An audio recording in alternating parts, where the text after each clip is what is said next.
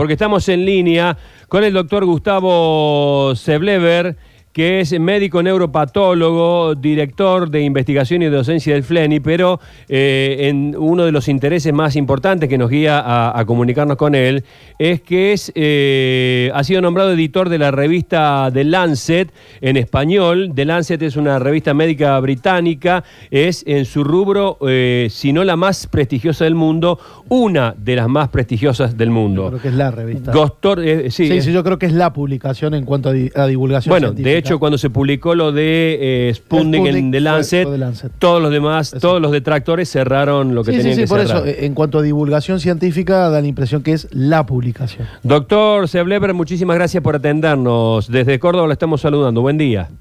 Hola, buen día, ¿cómo están ustedes?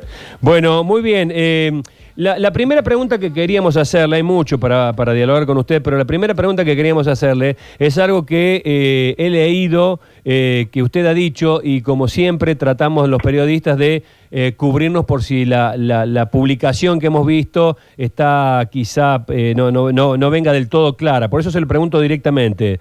¿Usted ha dicho que la vacunación contra el COVID en el mundo debería ser obligatoria? No, la verdad que no, pero me parece que la...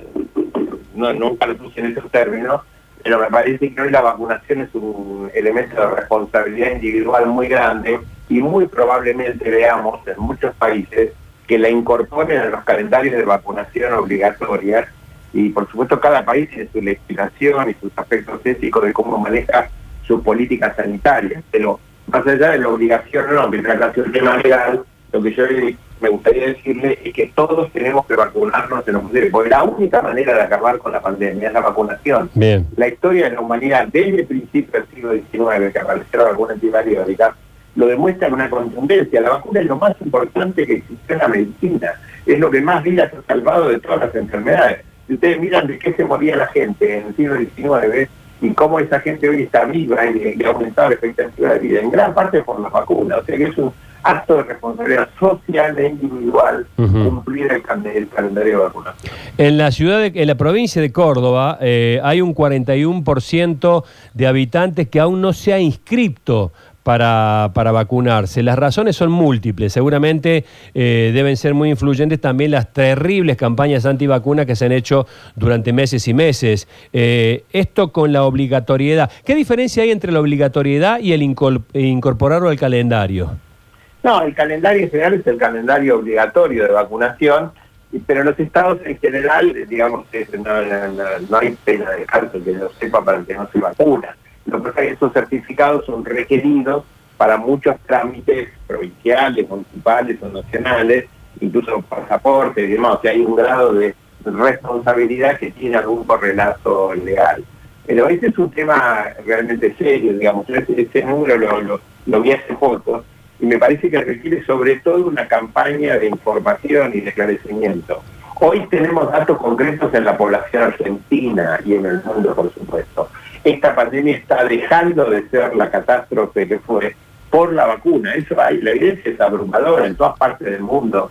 En Israel, que fue uno de los primeros países, pero incluso en países vecinos. Los propios datos de la Argentina, en la población mayor, los adultos mayores que fueron los primeros en ser vacunados y que eran el blanco de la pandemia y que hoy realmente tienen un, un desarrollo completamente diferente. O sea, la vacunación es esencial, es la única manera, no vamos a tener otra manera de acabar con esta pandemia y con los efectos económicos que la cuarentena produjo, si no es con la vacunación masiva hasta llegar a lo que se llama la inmunidad de rebaño. Doctor- Un porcentaje importante de la población.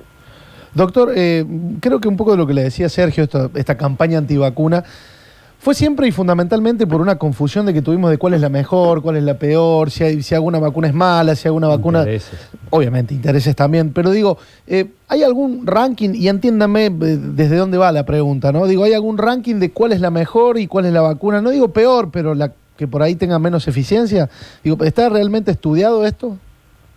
Mire, en un país como la Argentina, que ha tenido alguna dificultad para el acceso a las vacunas, dificultad que se produjo en, en- en muchos otros países, Sí. ¿no? Sí. Porque el problema que existe no es tanto el biológico, sino el logístico. O sea, para que ustedes tengan una idea, en el mundo se producen sin COVID entre tres- 3.500 millones de dosis de vacunas para todas las enfermedades que conocemos, y la OMS calcula que para el COVID hay que producir por año unos 10 mil millones de dosis. O sea, tres veces más que lo que el mundo hace para todas las vacunas, el resto de vacunas, más esas hay que preservarlas. O sea que hay unos 15 mil millones de dosis de vacunas que por año tiene que producir la humanidad. Esto genera un problema logístico operativo de fabricación, de envase, de traslado, de aplicación gigantesco, como nunca tuvimos probablemente. Entonces, este es el problema esencial. Las vacunas que hay que usar son las que tengamos. La mejor vacuna es la que tengamos, porque el riesgo de la enfermedad es mucho mayor que la peor de las vacunas. Entonces, digamos, el primer comentario sería hay que vacunarse con la vacuna que la autoridad sanitaria tenga disponible en ese momento y en esa localidad. El segundo punto, sí. sí, perdón.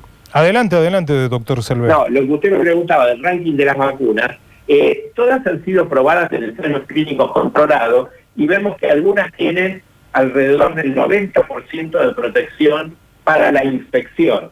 O sea, eh, con grado variable, probablemente eh, la vacuna AstraZeneca, las vacunas que se llama de ARN, que es Moderna y Pfizer, la vacuna Sputnik, tienen grados de protección superior al 90%, y lo que se está viendo en algunos lugares que probablemente la Sinopharm la Sinovac es un poco menor. Pero más allá de eso, que en ensayos controlados, digamos, por ejemplo, de 40.000 pacientes, una cosa así, hoy lo que estamos viendo son los datos de la vida real, o sea, hay en este momento hay más de 2.000 millones de dosis aplicadas en el mundo, una hazaña logística y científica. Y lo que estamos viendo es que en general todas las, las 16 vacunas que están más o menos aprobadas en todo el mundo en distintas jurisdicciones, lo más importante es que previenen en altísimo grado la enfermedad grave, la neumonía bilateral, el respirador, la terapia intensiva. Entonces, si nosotros sacamos ese aspecto de la ecuación, esto se convierte en una enfermedad mucho más tolerable y mucho más leve para la población. Por eso es tan importante vacunarse. Más que las tasas de prevenir la infección, las tasas de prevención de la enfermedad grave, de la variante grave y de la enfermedad. Y en eso casi todas tienen un desempeño más que aceptable, muy bueno. Eh, ¿Cuál debería ser el criterio, según aconseja Lancet? ¿Seguir con la campaña de vacunación y vacunar a la mayor cantidad de gente con una dosis o completar los calendarios? Bueno, la verdad que es una muy buena pregunta porque es un tema que hoy, o sea, probablemente para las variantes tradicionales, es- en muchos países tomaron la decisión de vacunar la mayor cantidad de gente posible con al menos una dosis y, y después completar el, el calendario. El tema es que todas las pruebas, la de Lancet y todos los ensayos, el Sputnik y todos los demás, fueron hechos por un calendario distinto, acotado, 21 días después de la primera dosis, la segunda. Y solamente está probado con la vacuna AstraZeneca que hasta tres meses después de la primera dosis hay anticuerpos suficientes y que tres meses después incluso es un poquito mejor en términos de la reacción inmunológica. Con las otras no hay. Eh, hoy, a partir de las nuevas variantes y la experiencia del Reino Unido, donde la variante Delta está generando más infecciones, pero ojo, no, no, no la cantidad de muertos ni de internados correspondientes al incremento de los infectados, eh, probablemente muchos están volviendo al calendario más tradicional de las dos dosis de vacunas en los tiempos en que los fabricantes indican. Eh, Volvemos a una pregunta que hacía Sergio recién, doctor. Eh, hay un 41% que no tiene previsto vacunarse o que no se ha anotado o no ha llegado. Eh, ¿Cómo se debería implementar para llegar a una inmunidad de rebaño? Estamos hablando del 75% aproximadamente de la población cubierta con las dosis, ¿no? Sí, acá me parece que hay que hacer, la verdad que eso es un número importante, no creo que en otras jurisdicciones, no tengo pase eso. Eh, la verdad que habría que hacer un esfuerzo muy especial de comunicación y de difusión, eh, para porque esa población está en riesgo, la población que no se vacuna está en riesgo. Y no es solamente un riesgo personal, sino es un riesgo social, porque el, el, el infectado contagia, ya lo hemos visto, hay mucha evidencia sobre eso.